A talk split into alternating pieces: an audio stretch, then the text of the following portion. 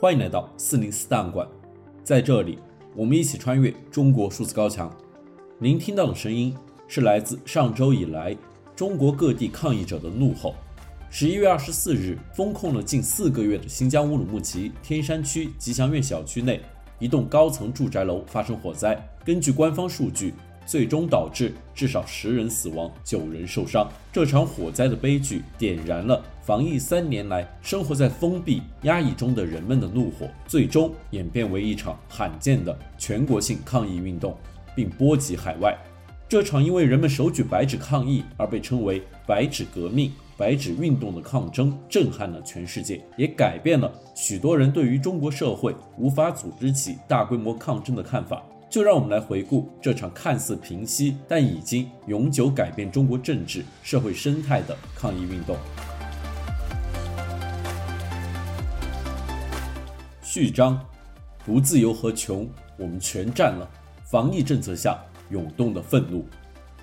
在乌鲁木齐大火之前，国内不满防疫政策的声音已经越来越多。十一月二十四日早上，一位重庆居民在小区门口怒斥防疫政策。他提到了防疫导致的物价上涨给低收入群体带来的生活困难。随后，他怒吼道：“这个世界只有一种病，它叫不自由和穷。我们现在全占了，我们还在为一个小感冒而折腾。”当警察试图带走这位市民的时候，围观的民众一拥而上，将他救了下来，阻止了警察的行动。而这段演讲视频随后在网络上迅速流传开来。除了市民群体，动态清零政策下的工人也越来越难以忍受这样的生活。十一月二十三日，此前曾发生大量工人徒步返乡的郑州富士康爆发了大规模激烈抗议，抗议工人与前来镇压的警察发生冲突。打倒富士康！干掉富士康！二、乌鲁木齐大火中的凄厉求救与忍无可忍的市民。十一月二十四日。风控中的乌鲁木齐发生大火，居民无助的求救声让人心碎。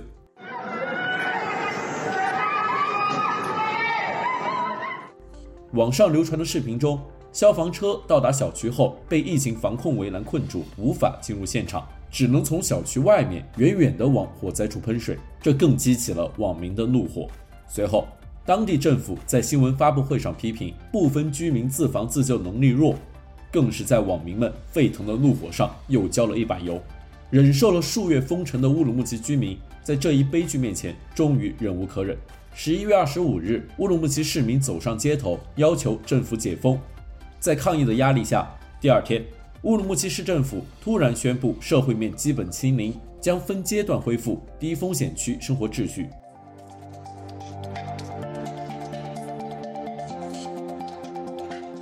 三。四通桥口号与习近平下台。十一月二十六日，高校与上海的抗议。乌鲁木齐这场大火点燃的民众的怒火，并没有止步于乌鲁木齐市。十一月二十六日，南京传媒学院一位女生手持白纸站在台阶上，一言不发。一位疑似校方人员上去收走了这位女生的白纸，而这位女生则依然保持着手举白纸的姿势，一动不动。这位女生的勇气激发起学生们的勇敢。越来越多的学生聚集起来。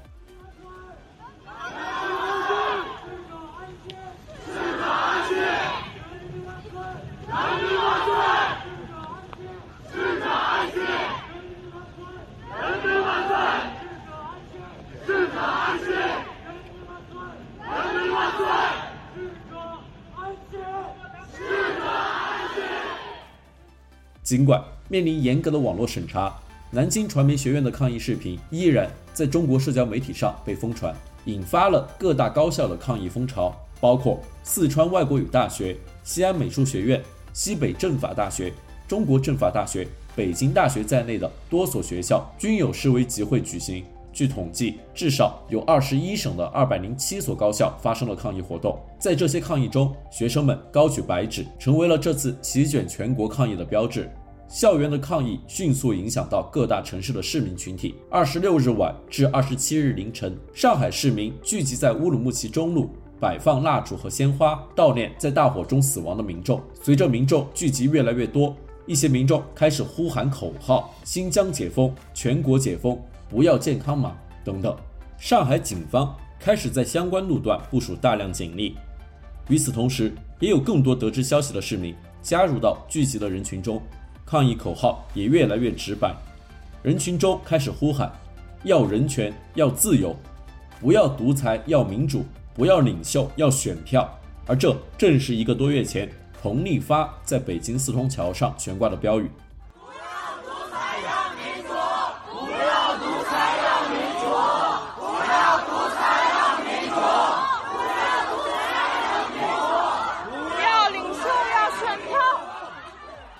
随后，有人带头喊出了“共产党下台，习近平下台”的口号，声音由小变大。据参与游行的民众回忆，这两句口号是当天所有口号中回应最整齐的。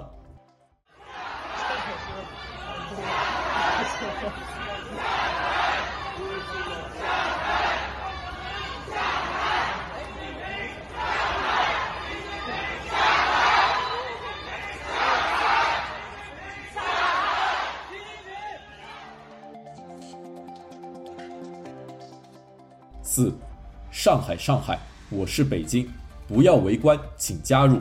十一月二十七日示威，全国各大城市遍地开花。十一月二十七日白天，大量上海民众聚集在公安局门口，高喊放人。也有群众前往乌鲁木齐中路聚集，一名男子手持鲜花发表演说，号召大家勇敢一点，但被警察抓捕。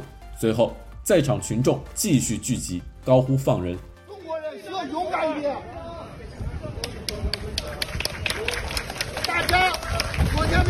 那么多人，他们现在没有老婆孩子，没有工作吗？我们不用怕，怕什么呢？七个人是怎么死的？我们都清楚，对不对？对。当天中午，清华大学紫金园餐厅门口，一位女生手持白纸站立，随后越来越多同学加入到抗议的队伍。民主法治，民主法治。当天晚上，中国多个城市爆发抗议，尤其以北京、广州、成都的规模最大。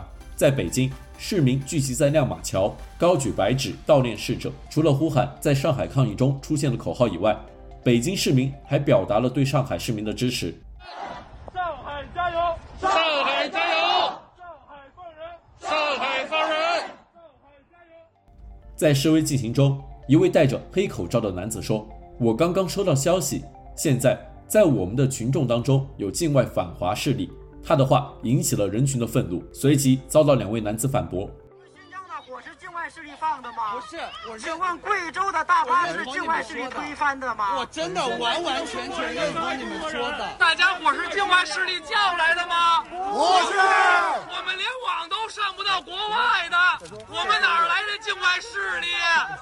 境外势力怎么跟我们沟通？你们只有境内势力不让我们聚集。外边有王子。我们现在是能出国，还是能上国外的网？都不都不能。他们怎么联系我们？联系不上。哪来的境外势力？月球吗？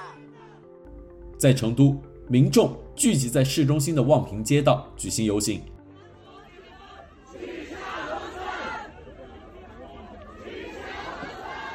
面对前来包围人群的警察，一位女士质问道：“为什么？为什么要封控？为什么要封控？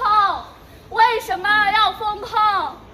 你们有没有升心啊？你长心没有？你长没长心没有？”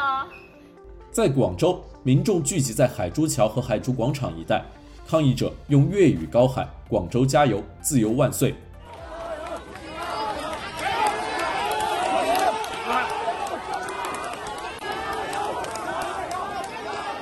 这几场示威活动最终都在半夜结束。当局派出大量警力包围游行人群，切断周边道路。虽然没有发生大规模冲突，但各地大多有示威人士被警方带走。五，重兵把守与海外开花。十一月二十八日后的全球联动。十一月二十七日后，中国各地警方在传闻要举行示威的地点前布置大量警力，查验路过行人的手机。全国各大城市难以再有大规模集会，但杭州在二十八日仍然有短暂的抗议集会，被警方以抓捕部分人员的方式清场。二十八日以后的大规模示威集会主要集中在海外。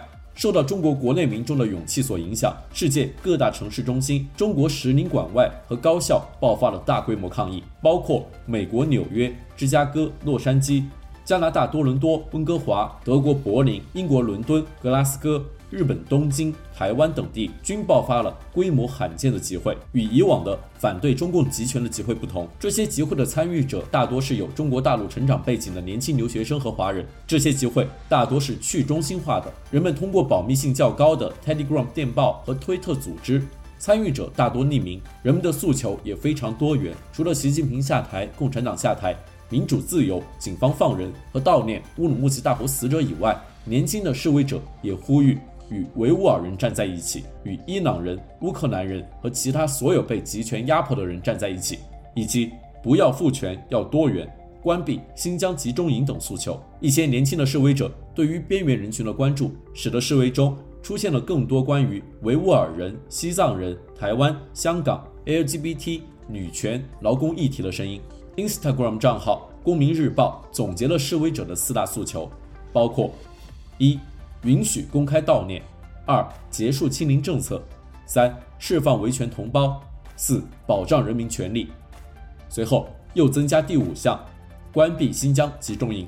这五项诉求随后在全世界各地的集会中常有听到。海外集会的去中心化也见证了参与者不同政治诉求的冲突。有参与者仅仅希望悼念死者，不希望激烈的政治口号。